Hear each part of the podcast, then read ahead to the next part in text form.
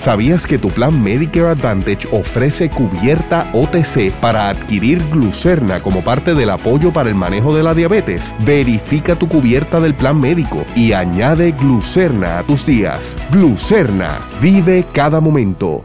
Hoy en qué es la que hay. Vamos a hablar en el jueves de Ciencia Sabor y cuando tenemos invitado, vamos a hablar Mónica y yo de los comienzos del COVID-19 y unas noticias que han estado circulando por varias semanas y que no hemos aún discutido en el programa. También con Jorge Dávila hablamos de la, lo que salió hoy en la portada de primera hora y que estuvo por allá Penche en Cabo Rojo en el balneario de Boquerón sobre eh, el estado actual del centro vacacional del balneario de Boquerón. Hablaremos un poquito de Ucrania, que ayer no me dio tiempo, y de otros asuntos de interés en qué es la que hay que comienza ahora.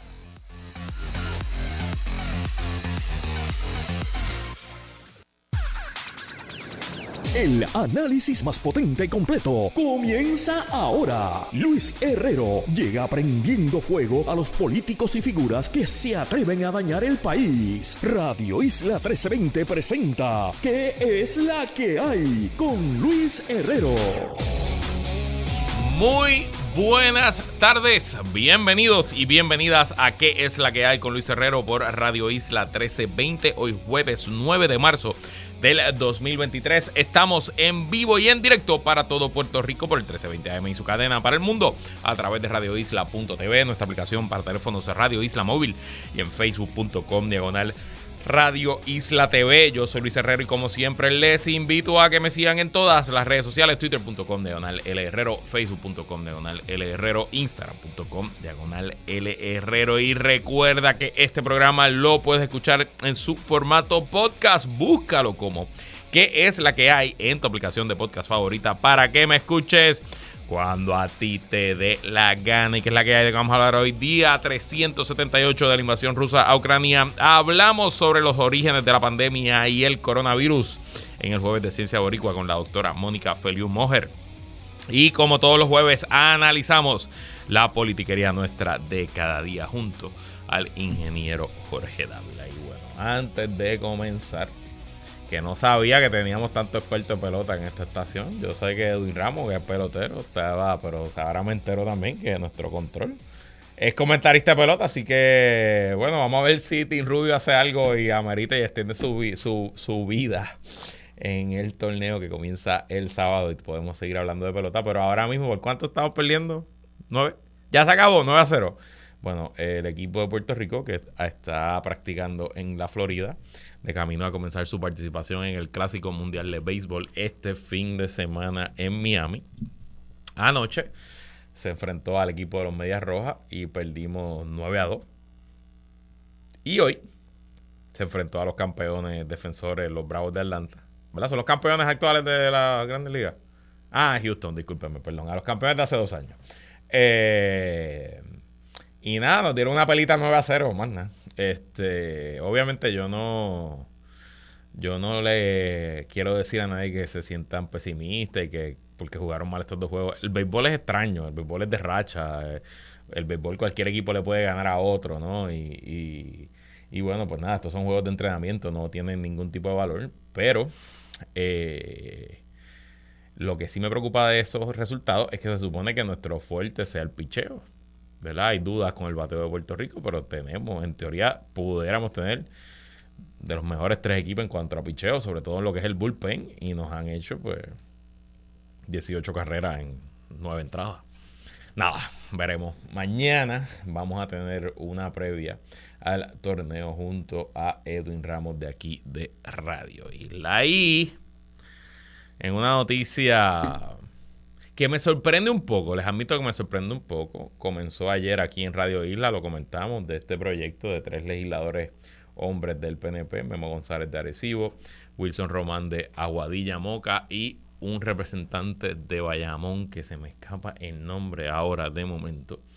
Habían presentado una medida que se dio a conocer en el Día Internacional de la Mujer Trabajadora por aquí en Radio Isla 1320, que buscaba criminalizar la práctica del aborto en Puerto Rico luego de las 10 semanas de gestación e incluía una sentencia de 3 a 25 años de cárcel a las mujeres y a cualquier persona que asistiera en la realización, la terminación de un embarazo luego de las 10 semanas.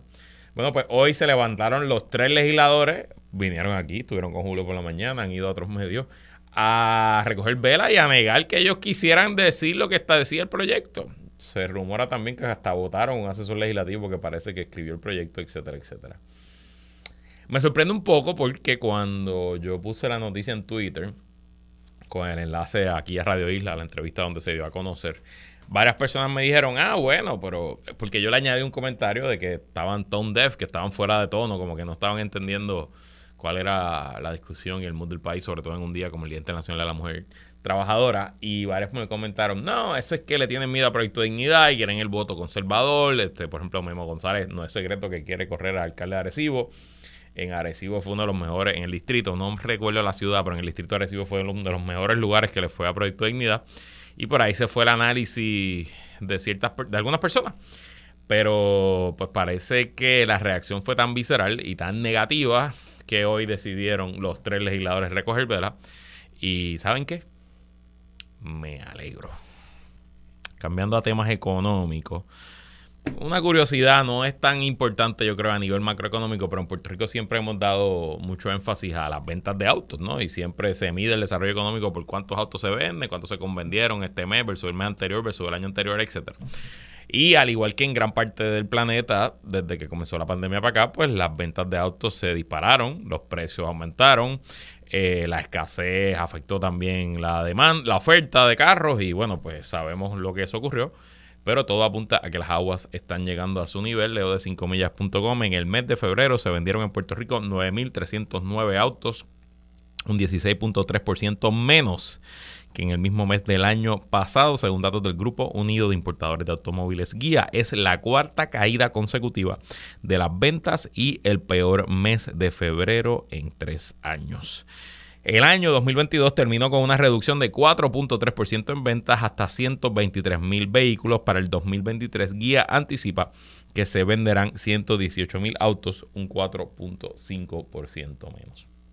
Obviamente, eh, no hay una sola razón a por qué eh, se redujo tan dramáticamente la venta de autos para el mes de febrero. 16.3 no es poquito en ningún indicador. Es un número bastante eh, importante. Pero sin duda hay que hablar, bueno, de que quería cambiar el carro ya lo cambió, ¿no? En medio de la pandemia, con los chavitos de la, los chequecitos que llegaron, la, eso pues, porque quería cambiarlo ya lo cambió. Segundo, el aumento en tasa de interés. Ya los, los préstamos de auto ya no están a 0%, a 1 o 2, así que obviamente eso hace más caro el financiamiento, hace más difícil que las personas tengan acceso al mismo y eso pues todo apunta a la misma dirección. Pero quizás es un buen momento ahora, si usted aguantó y esperó, para buscar ofertas. Y tengo que decirles que yo fui uno de los que en el mes de febrero cambié mi carrito después de 14 años. Este, así que, y de hecho, lo conseguía más barato de lo que estaba usualmente el modelo de carro que compramos. Bueno, y vamos a pasar a lo que ha ocurrido en Ucrania. No hemos hablado de Ucrania en toda la semana, si no me equivoco, así que un poquito voy a hablar de distintos asuntos. No todos han ocurrido en las últimas 24 horas. Comienzo con lo que fue eh, durante la madrugada hora local de, de Ucrania.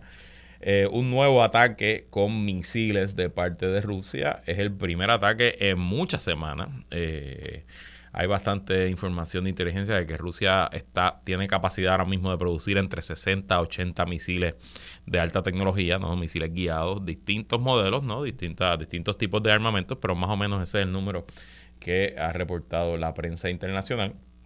Y más o menos ese fue el número de misiles con los que se atacó hoy. El mismo modus operandi desde lo que llevan haciendo desde septiembre octubre, atacando infraestructura eléctrica, instalaciones en ciudades, atacaron en todo el territorio ucraniano, atacaron en ciudades lejanas como Lviv, que están a miles, a cientos de kilómetros, no a miles, a cientos de kilómetros del frente de batalla, etcétera, etcétera.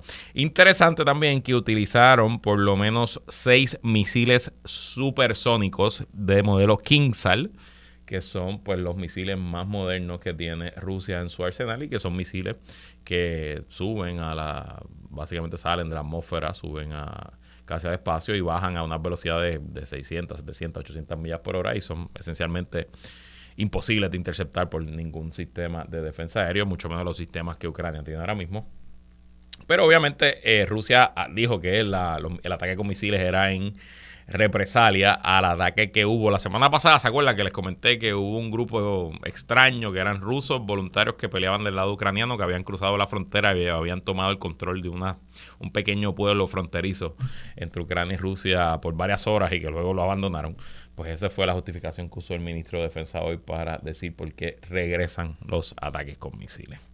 Pero de lo que sí quiero hablar es de un tema que discutimos yo quisiera decir hace dos semanas, lo discutimos con Wario en el martes de contingencia, que es la destrucción de los gasoductos Nord Stream, gasoductos que conectaban la producción de gas natural de Rusia a Alemania a través de primero un gasoducto, el Nord Stream 1, y luego un segundo gasoducto, el Nord Stream 2, que nunca entró en operación pero que se estaba construido, que corrían por el mar Báltico. Eh, esos, esos gasoductos fueron sorpresivamente, eh, aparecieron destruidos un día hace varios meses, no recuerdo la fecha exactamente.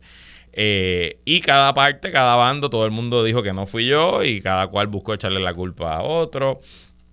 Algunos pensamos que había sido Rusia, otros pensaron que había sido Estados Unidos, otros pensaron que había sido Alemania, otros pensaron que había sido Polonia. Bueno, eh, hay teorías y hipótesis para todos gustos sabores y, eh, e ideología. Pero entonces hace más o menos un mes el periodista Simon Hirsch, eh, Seymour Hirsch, discúlpeme, eh, hizo una publicación en un Substack, que es una publicación del mismo. No, que fue publicado en, un medio específico. Este periodista tiene una larga trayectoria y se ganó varios premios Pulitzer en los 60 y 70 sobre, pues, relacionados a la guerra en Vietnam. fue periodista investigativo en el New York Times y tiene una larga trayectoria escribiendo historias investigativas.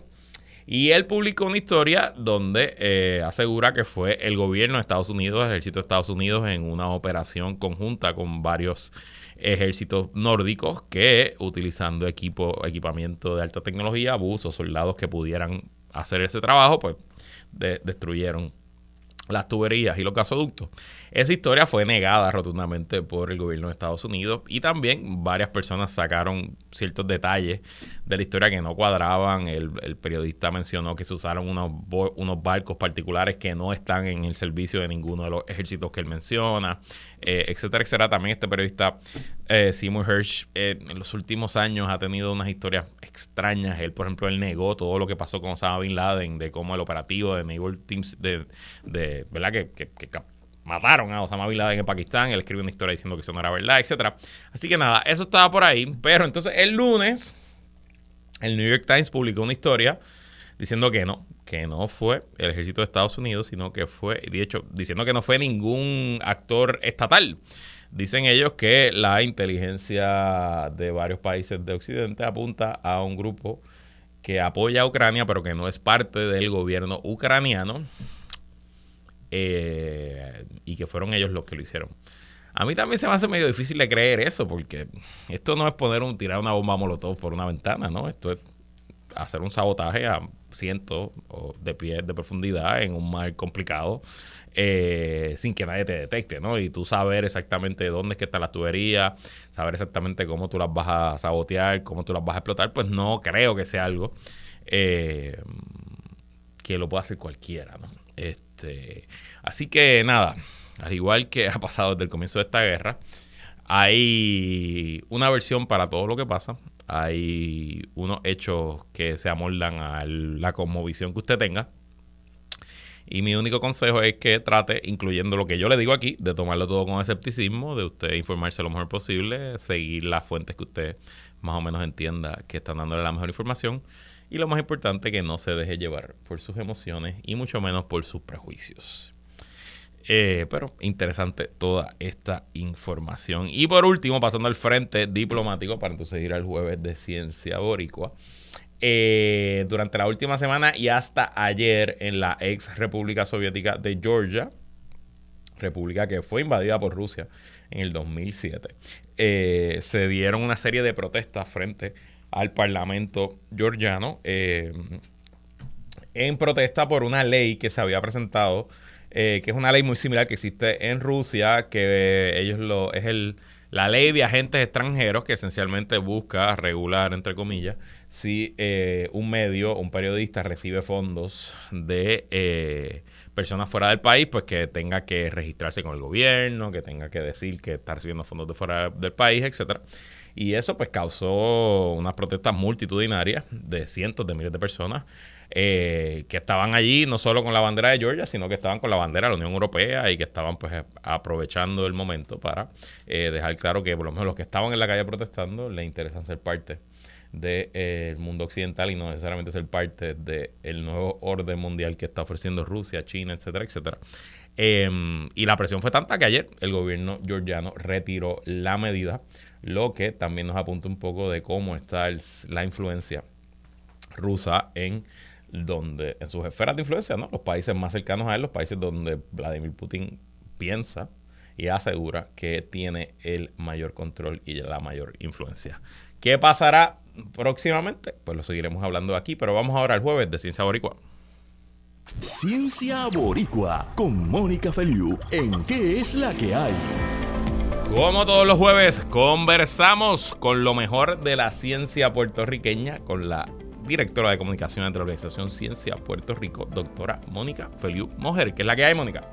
¿Qué es la que hay, Luis? ¿Cómo estás? Yo estoy muy bien. Hoy tenemos a la mejor invitada porque te tenemos a ti nada más. No vamos a hablar con hoy, nadie. lo mejor de la ciencia boricua soy yo. Hoy lo mejor de la ciencia boricua eres tú. Y eso es verdad. nuestro público lo sabe. Tenemos varios temas en agenda. Cuéntame, cuéntame de qué vamos a conversar hoy. Pues mira, hoy tenemos como un popurrí de temas. Eh, quería hablar un poco sobre la campaña que, estamos realizando de, Semillas de Triunfo, aquellas personas que nos escuchan eh, hace tiempo y, a través de los años saben que todos los meses de marzo Ciencia Puerto Rico hace una campaña para recaudar fondos para nuestro programa Semillas de Triunfo, que es un programa para niñas de escuela intermedia y superior que les permite desarrollar destrezas en ciencia, tecnología, ingeniería, matemáticas, recibir mentoría de parte de mujeres profesionales en esas disciplinas y desarrollar sus destrezas de, liderazgo a través de la realización de programas eh, y proyectos comunitarios en el que ellas tienen que, pues, ejercer esas destrezas para, para compartir la ciencia con, diferentes comunidades que, ellas escojan. Eh, y nosotros hacemos esta campaña todos los meses de marzo, porque en marzo es el mes internacional de la mujer. Ayer se celebró el, el mes internacional de la mujer trabajadora.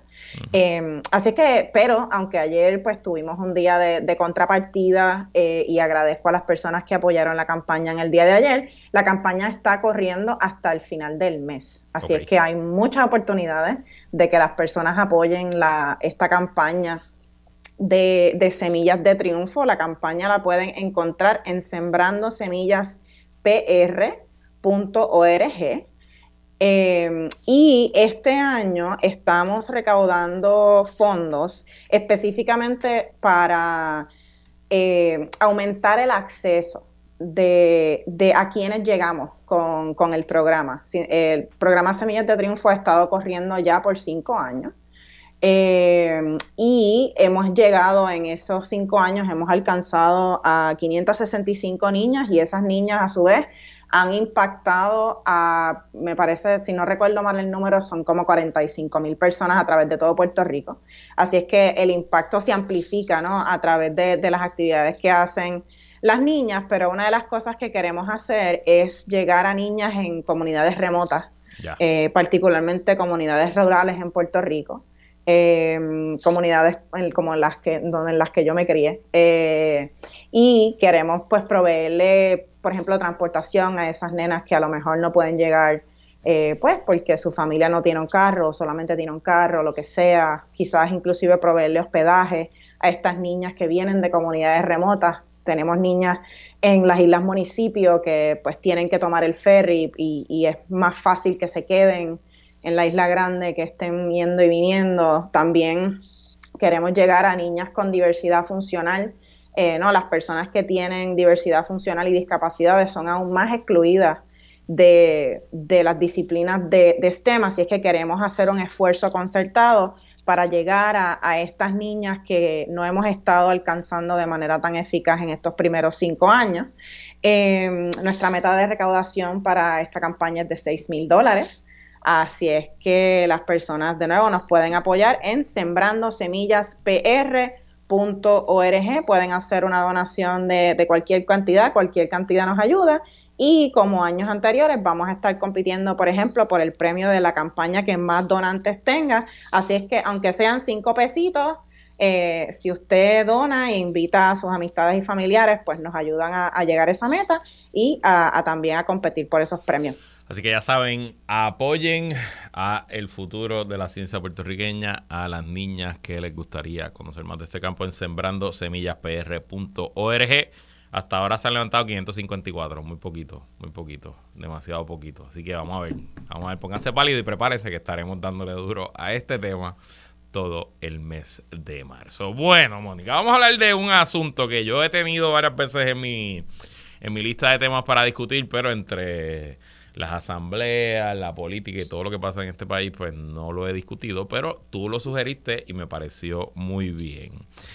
Vamos a hablar del origen del COVID. ¿De dónde salió el virus del COVID-19 que nos tuvo encerrados por más de un año y que todavía nos tiene, bueno, en medio de una pandemia global? Em, ¿Qué nos tienes que decir sobre las últimas noticias? Específicamente que el Wall Street Journal reveló hace dos semanas, si no me equivoco, que el Departamento de Energía de Estados Unidos, que me sorprendió primero que el Departamento de Energía hiciera un assessment sobre este asunto, que hicieron, llegaron a la conclusión, luego de varias investigaciones, importante el contexto, una conclusión con una baja confianza, low confidence, que es lo que dice el departamento. O sea, ellos no tienen esto confirmado. Esto es la teoría que ellos tienen del origen y dicen que según, esa, según su investigación, el virus del COVID-19 se originó en un laboratorio en Wuhan importante, descartan que haya sido desarrollado para como un arma, simplemente que fue un accidente en el laboratorio y de que de ahí se, eh, se filtró. Eso se une a un assessment que hizo el FBI, que llegó a la misma conclusión en baja confianza. Pero en el contexto fueron siete agencias de inteligencia de los Estados Unidos que hicieron sus estudios. Hay tres de las agencias que entienden que el virus se desarrolló naturalmente. Hay otras dos agencias que simplemente no llegaron a ninguna conclusión y están estas dos agencias que ponen la teoría del laboratorio. En ese contexto, ¿qué nos tienes que decir? Pues mira, eh, esto, esto como tú bien dijiste, no solamente ha estado en las noticias porque el Wall Street Journal publicó un artículo eh, sobre este informe del Departamento de Energía, eh, pero también ayer el Congreso de los Estados Unidos llevó a cabo una vista sobre, sobre este tema. y ha sido interesante porque desde el principio de la pandemia ha habido un interés grande de diferentes grupos, eh, comunidades, eh, incluyendo por supuesto la comunidad científica, de entender de dónde sale eh, COVID, porque si entendemos de dónde surge este virus, cómo llega a ser una pandemia, pues la, esperanza es que con ese conocimiento podemos prevenir que suceda algo similar en, en el futuro. Y hay dos teorías o dos hipótesis principales de dónde surge COVID. Uno es eh, que no tiene un origen de, un animal, que pasa de un animal a un humano, que es un proceso que se llama zoonosis. Eh, el 60% de las enfermedades que afectan a los seres humanos surgen de esta manera. Tienen un origen zoonótico, eso quiere decir que esa enfermedad afectaba a un animal y el virus, la bacteria, el patógeno adquiere la capacidad de brincar de un animal al ser humano y entonces esa enfermedad pues eh, continúa afectando a las personas. Esta es la hipótesis que es favorecida por la Organización Mundial de la Salud, por la mayor parte de la comunidad científica, porque pues no solamente esto es una forma común en la que surgen enfermedades, sino que hay evidencia eh, epidemiológica, hay evidencia también genética de que esto es lo que más probable sucede. Eh, la otra eh, teoría que existe es precisamente que esto se fugó, este virus se fugó de un laboratorio. y, y, no, como bien tú mencionaste, hay, cabe recalcar que hay cero evidencia de que esto fue algo que se fabricó, ¿no? que hubo una ingeniería de este virus. Eh, no hay evidencia de eso, tampoco hay evidencia que esto se creó como un arma biológica de China. Estos son, estas ambas cosas que acabo de mencionar son teorías de conspiración y hay cero evidencia al respecto. Pero lo que se piensa que pasó es que en Wuhan, que es donde eh, comienza el brote, el brote que da paso a la pandemia, hay un laboratorio que estudia los coronavirus. Los coronavirus son una familia grandísima eh, de virus que usualmente infectan animales, cerdos, camellos, diferentes tipos de animales, murciélagos. Eh, pero existen siete tipos de coronavirus que afectan a los seres humanos. Cuatro de ellos son comunes, nos enferman como si fuera un catarro común. Tres de ellos son más severos eh, y entre ellos está el que causa eh, COVID-19. Así es que el que se estudien estos virus en un laboratorio es normal, ¿no? Y es esperado porque son virus de interés para la salud humana. Lo que se piensa, no, la otra teoría es que este, se estaba estudiando ese virus en este laboratorio eh, y pues hubo un mal manejo de este virus, se enfermaron unos trabajadores del, del, laboratorio y por ahí comienza el, no, el brote la evidencia que hay para apoyar esta teoría es circunstancial. Eso quiere decir no hay evidencia directa, pero hay cierta evidencia que lleva a inferir que esto puede haber pasado.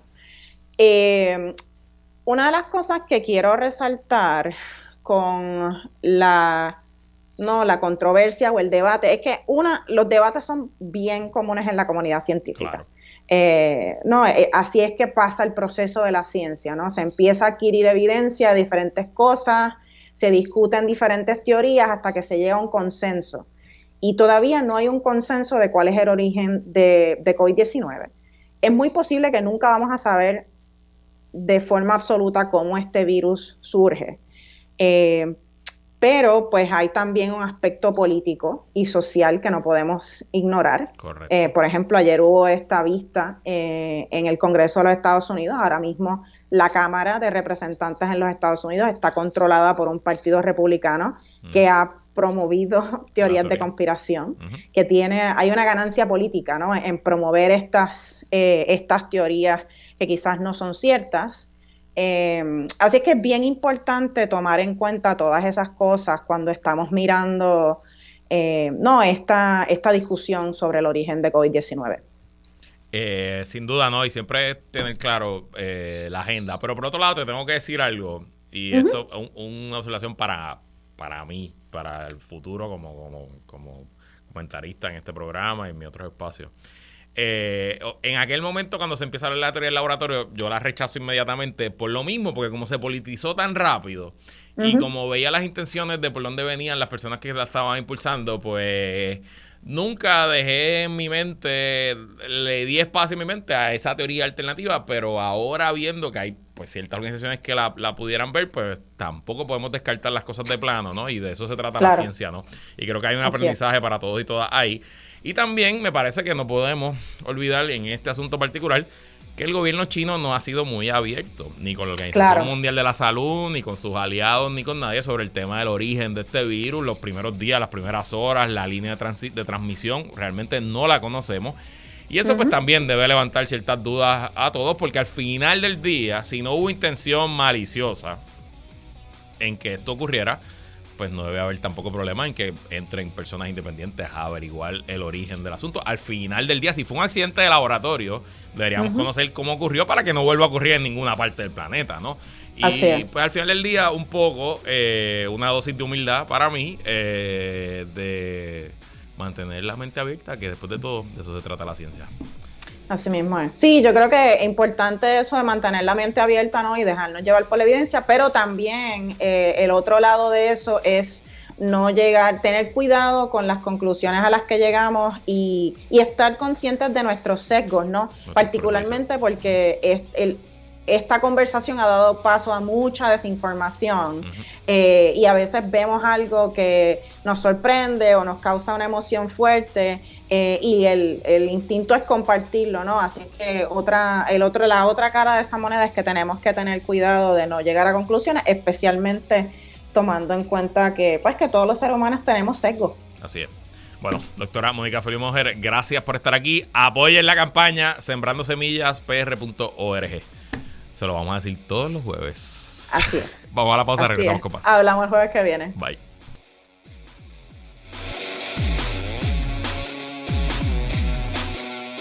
El manejo de diabetes comienza con una buena nutrición. Glucerna está diseñado con Carb Steady, una mezcla única de carbohidratos de digestión lenta para ayudar a minimizar el azúcar en la sangre, ideal para sustituir una merienda o comida no saludable. ¿Qué es la que hay? Descarga política. Descarga política. Con Jorge Dávila. Como todos los jueves, analizamos la politiquería nuestra cada día junto al analista de Radio Isla y colaborador en nuestro espacio, ingeniero Jorge Dávila, que es la que hay, Jorge. Saludos, saludos. Preparándolo aquí para el fin de semana. Bueno, el lunes presentamos un programa que tú y yo habíamos grabado antes de la asamblea y yo creo que más o menos el análisis estuvo en línea con lo que ocurrió este fin de semana en la asamblea del Partido Nuevo Progresista. Pero ya hoy es jueves, han pasado cuatro días y honestamente los temas políticos y de la asamblea han pasado a un segundo o tercer plano. No hay nadie ahora mismo hablando de esto, menos tú y yo, que lo vamos a conversar ahora, porque no tuvimos la oportunidad de hacerlo el lunes. ¿Cómo queda el balance en tu partido, el Partido Nuevo Progresista, tras lo que ocurrió este domingo en el Coliseo Roberto Clemente? Mira, yo te tengo que decir, ¿verdad? Que como PNP y estadista, pues me siento muy satisfecho. Yo eh, debo eh, confesar que hacía años que no veía una actividad con tanta con tanta energía y con tanto entusiasmo. Eh, el Coliseo básicamente lleno a capacidad. Eh, aunque ahora estuve allí, me dicen que había gente afuera también. Eh, así que me, parece que el balance es que el partido no progresista, el partido, el partido de mayoría en Puerto Rico, está fortalecido camino a las elecciones del 2024 y que es el único partido que puede hacer una actividad que llene el coliseo eh, ese es el, el balance que yo saco verdad de lo, de lo que sacó de lo que ocurrió el domingo allí lo cual me hace sentir muy muy satisfecho no de, de, de hecho la actividad no solamente estuvo muy concurrida eh, la presentación la organización eh, así que en ese sentido creo que en términos de estructura política estructura electoral eh, el Partido Progresista está ready para, para las elecciones del 2024.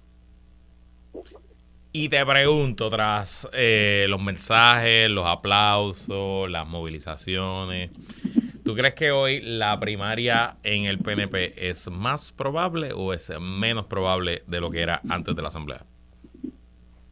Bueno, mira, eh, allí hubo mensajes, ¿verdad?, eh, de hablar de, de, de, de unidad.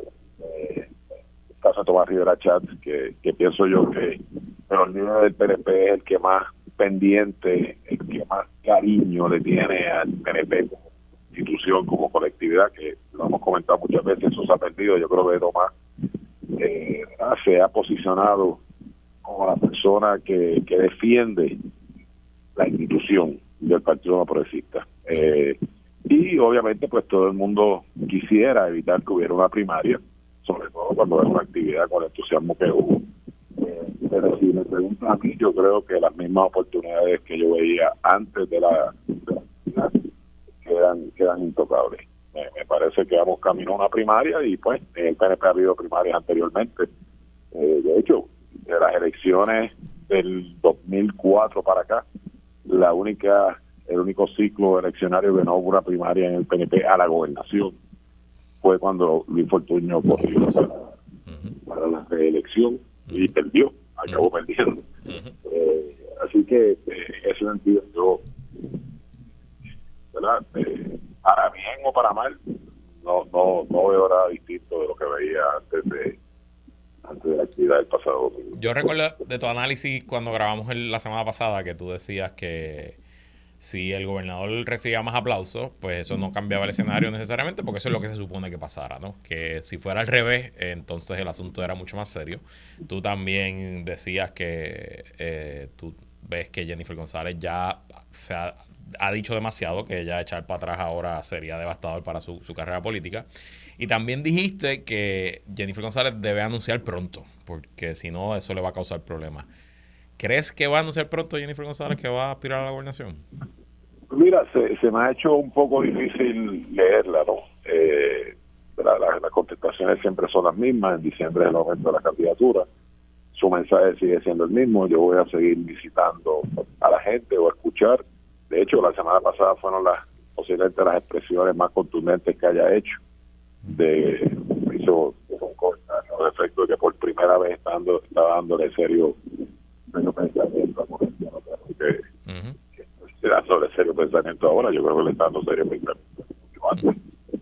Eh, así que eh, el, el ella, y era lo que yo te decía en el programa que grabamos, o sea, mientras ella continúe lanzando, hecho hizo unos comentarios esta semana por el nombramiento de... Eh, Hijo. David Hijo para a Prafa, que ahora iba a poder tener comunicación con Prafa, o sea, eh, ese tipo de mensaje, eh, cuando tú tienes que entender que hay mucha gente que quisiera que no hubiera una primaria, y sé las razones por las que mucha gente ¿verdad? no quisiera primaria, ¿no? Las heridas que deja, que son, son difíciles, difíciles de curar, sobre todo ahora que, el periodo es corto entre una primaria y una elección. eh, pues esos ataques se ven contra, estás atacando a la persona que corrió contigo en la papeleta. No se ve como una fiscalización, como tratar de diferenciarse de una persona a la que va a retar a la gobernación. En ese sentido es que yo creo que debe anunciarlo más pronto de lo que parece que ella va, a anunciarlo. Y la otra y la otra razón que te he dicho es eh, que en el momento que Jennifer González anuncie que va a aspirar a la gobernación, se abren las candidaturas a la, a comisaría. residente. Claro. Eh, y a ver quién se posiciona con quién. Eh, ya se empiezan a, a rumorar nombres. Así que todo todo ese ambiente me parece que a quien a quien le conviene ¿verdad? que sea más tarde que temprano, me parece que es a Pedro Pierluisi. Eh, no sé si ella está apostando a que en algún momento Pedro Pierluisi vea los números y diga decidió no correr y no se ve como que ella eh, lo retó, sino que sencillamente a él retirarse eh, queda ella como la única opción, ¿verdad? Como la opción más viable, pongámoslo así. Eh, pero a base de lo que vi en la primaria, pues yo creo que Pedro Pierluisi, que es el presidente del partido, y es el que ¿verdad? tiene que tomar crédito de la actividad del domingo, rightfully so, eh, eh, ¿verdad? Eh, se ve el partido organizado, se ve la estructura activa, se ve la energía, pues ese crédito es para Pedro Pierluisi, ¿no? así que no veo razón ninguna para que Pedro Pierluisi abandone sus aspiraciones. Bueno, sin duda el asunto sigue interesante y tenso. Y te pregunto, porque mencionaste, el mensaje de Tomás Rivera Chat estuvo enfocado, por lo menos lo que más se discutió públicamente, en el proyecto Dignidad y con un mensaje de que sin estadidad no hay dignidad, pues hizo un llamado directo a quien esté pensando de la fila azul brincar a la fila turquesa.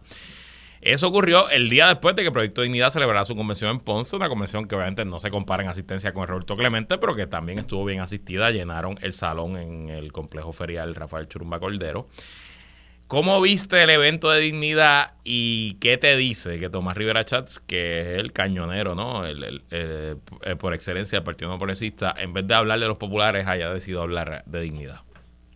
yo, yo creo que le habló a los populares también eh, él habló de los populares proamericanos, eh. Y trató de posicionar eh, lo que desde mi punto de vista es una realidad, en términos del liderato del, Partido Popular, no necesariamente la base, y es uno de los problemas ideológicos que tiene el, Partido Popular. Eh, la gente un poco se ha inclinado hacia la izquierda. Eh, y, y en ese sentido, pues a mí no me sorprende. Otra vez, eh, eh, Tomás Rivera Chat se ha posicionado como el líder que protege la institución. Y Tommy es un, es un político muy astuto. Y, y los números están ahí, güey. O sea, el candidato a la gobernación sacó un 32%, la estabilidad sacó eh, cerca de un 60%.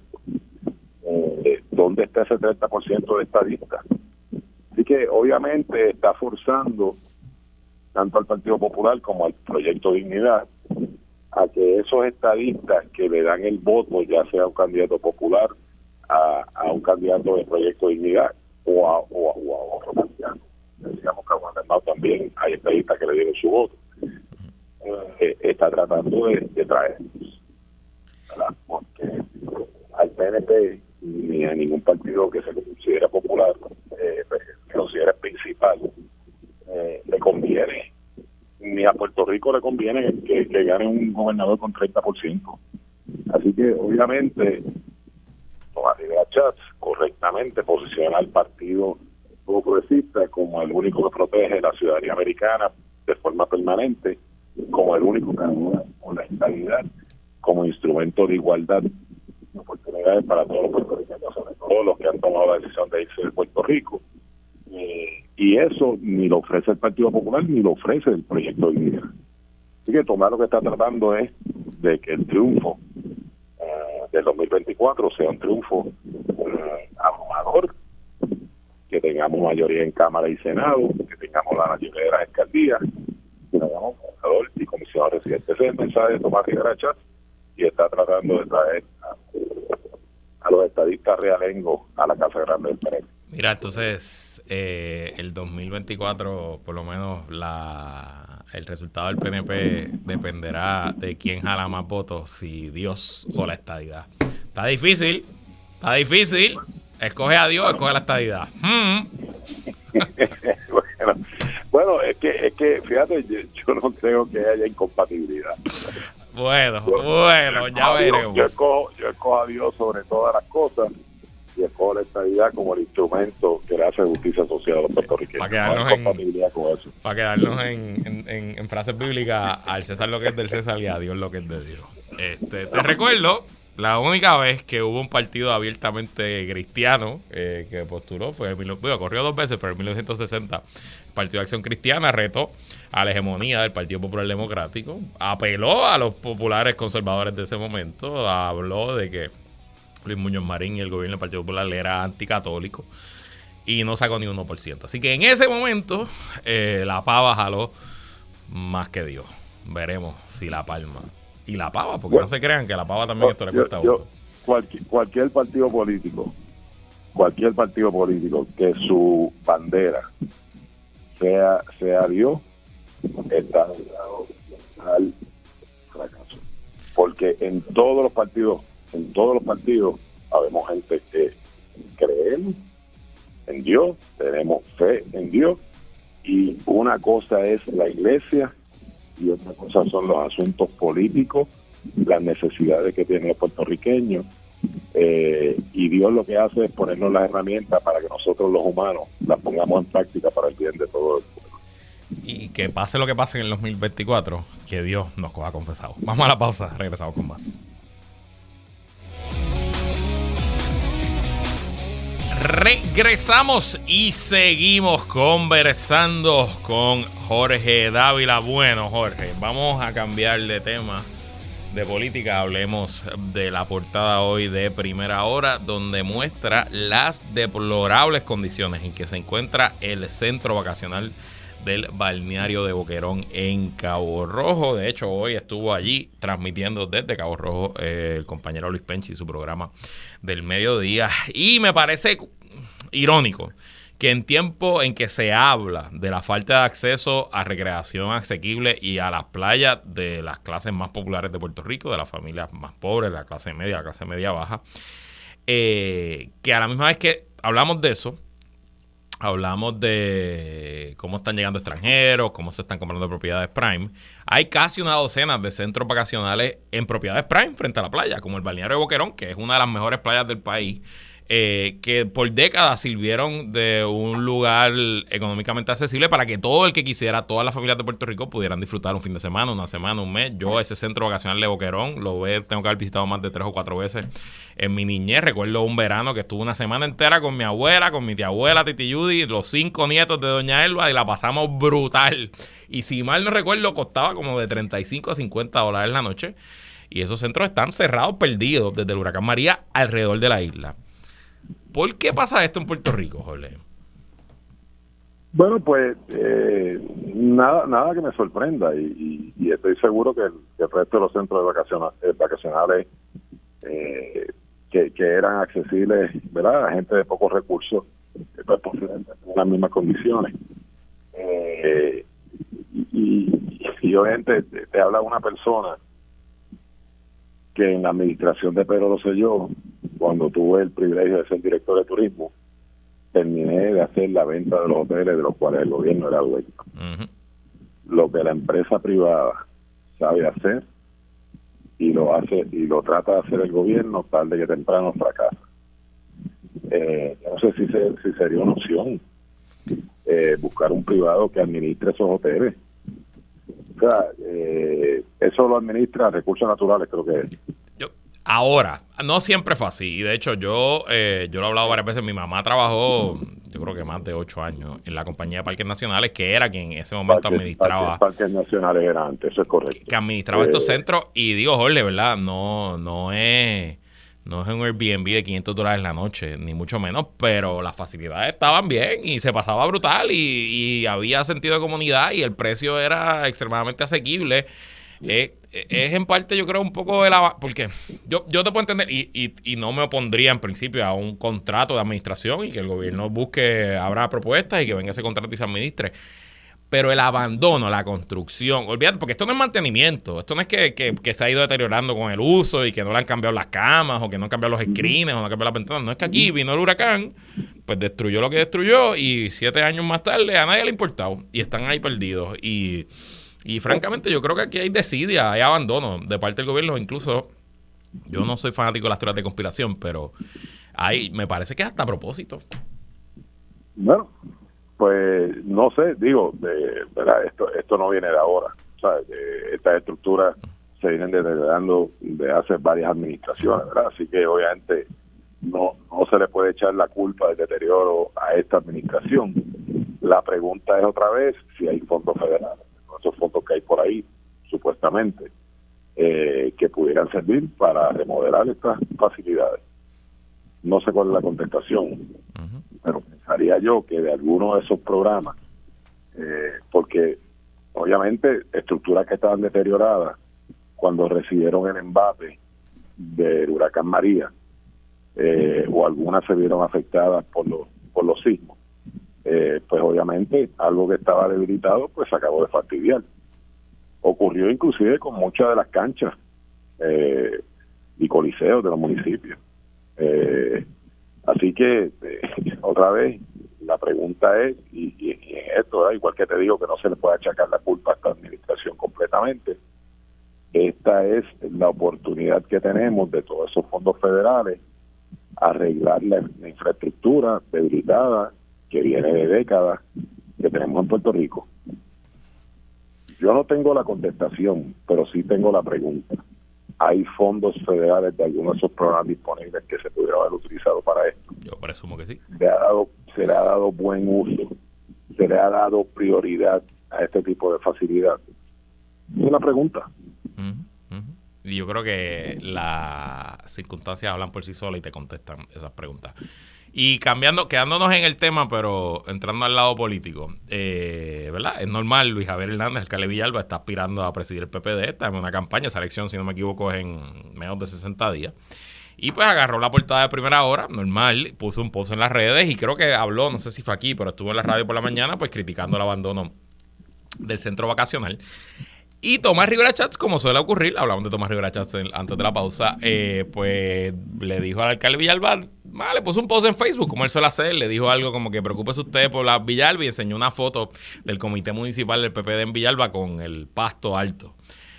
Y Luis Javier Hernández le contestó a Tomás Rivera Chatz. Entonces Tomás Rivera Chatz volvió y le contestó y llevan todo el día peleando en Facebook. Esencialmente Tomás Rivera Chatz y dijo, ah, sí, que está abandonado Cabo Rojo. Pues mira cómo está Villalba y le puso un montón de fotos y videos de, eh, facilidades municipales en Villalba eh, abandonadas. Le sacó los informes del Contralor que tiene un déficit, etcétera, etcétera. Te pregunto, si te estuviera asesorando a Luis Javier Hernández en esta etapa de esa carrera por la presidencia del PPD, ¿tú le dirías que se ponga a pelear con Tomás Rivera Chats? definitivamente que no. Pero pero obviamente eh, y, eh, eh, aunque aunque está aspirando a la presidencia del partido todo lo que está aspirando lo está haciendo para posicionarse como los posibles candidatos a la gobernación. Claro. La pregunta es qué interés tiene Javier Hernández fuera del interés que podamos tener todos como puertorriqueños que esas facilidades tengan buen uso y estén disponibles en buenas condiciones. Eh, ¿sabes? ¿Por qué le preocupa, le, preocupa algo en Cabo Rojo cuando él es alcalde de Villalba? Pues obviamente pues se está tratando de posicionar como la persona que va a fiscalizar al PNP camino a unas elecciones. Y obviamente eh, comentamos en nuestro en, el espacio que analizamos la, la asamblea o el meeting que tuvo el Partido Popular, eh, que aunque sí para los, para los efectos de un partido estaba totalmente demoralizado, pues para ellos pues, pues fue un buen chichichía.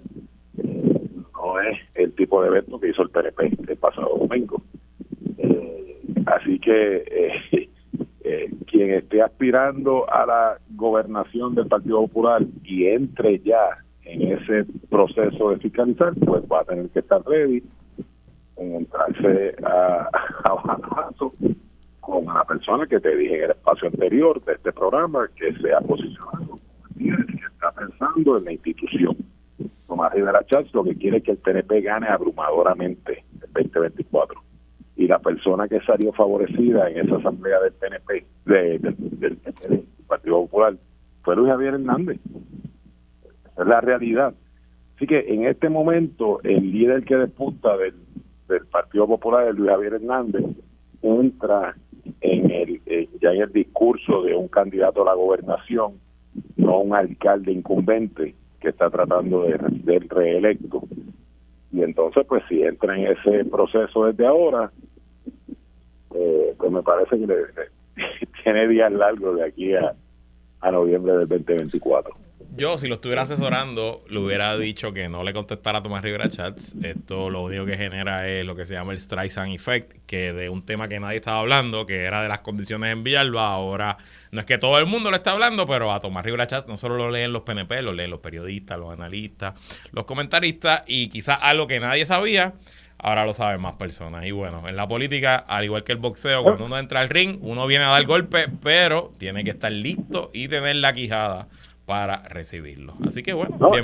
y, obviamente Tomás Rivera Chat al día de hoy no ha mostrado ningún interés, ningún interés en ser candidato a la gobernación. Sí, claro. Él ha planteado que va a ser el próximo presidente del Senado. Y él vive, él vive en la controversia, él, él, goza la controversia, él tries pues, usando esa frase, así que... Pues, cuando tú vas a aspirar a la gobernación, con quien tú te tienes que ponerle tú a tú, es con el que puede ser tu contrincante. Y a veces... No en batallas con personas que están aspirando a otras posiciones. Y a veces ignorar es la mejor decisión. Yo creo que hubiera sido la mejor decisión aquí. Ya veremos cómo se desarrolla todos estos asuntos y ya los analizaremos tú y yo aquí, Jorge Dávila. Gracias por estar aquí. Bueno, un placer y como siempre, buen fin de semana. Y bueno, hasta aquí esta edición de ¿Qué es la que hay con Luis Herrero? Yo me despido, pero quédese con nosotros. La mejor programación y análisis de la radio puertorriqueña continúa en Radio Isla 1320. Hasta mañana.